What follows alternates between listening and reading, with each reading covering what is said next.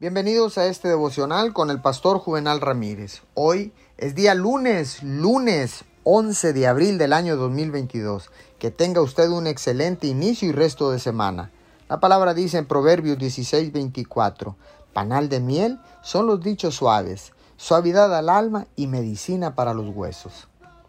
La palabra de Dios tiene mucho que decir acerca de las palabras que elegimos hablar. Nuestras palabras hacen más que afectar a las personas con las que estamos hablando. Nuestras palabras nos afectan a nosotros mismos. Sus actitudes, estabilidad emocional, paz, gozo, todo se ve afectado por sus propias palabras. He aquí algunas instrucciones bíblicas y estímulos para ayudarlo con la elección de las palabras. Eviten toda conversación obscena. Por el contrario, que sus palabras contribuyan a la necesaria edificación y sean de bendición para quienes escuchan. Efesios 4:29. Pero yo les digo que en el día del juicio todos tendrán que dar cuenta de toda palabra ociosa que hayan pronunciado. Mateo 12:36.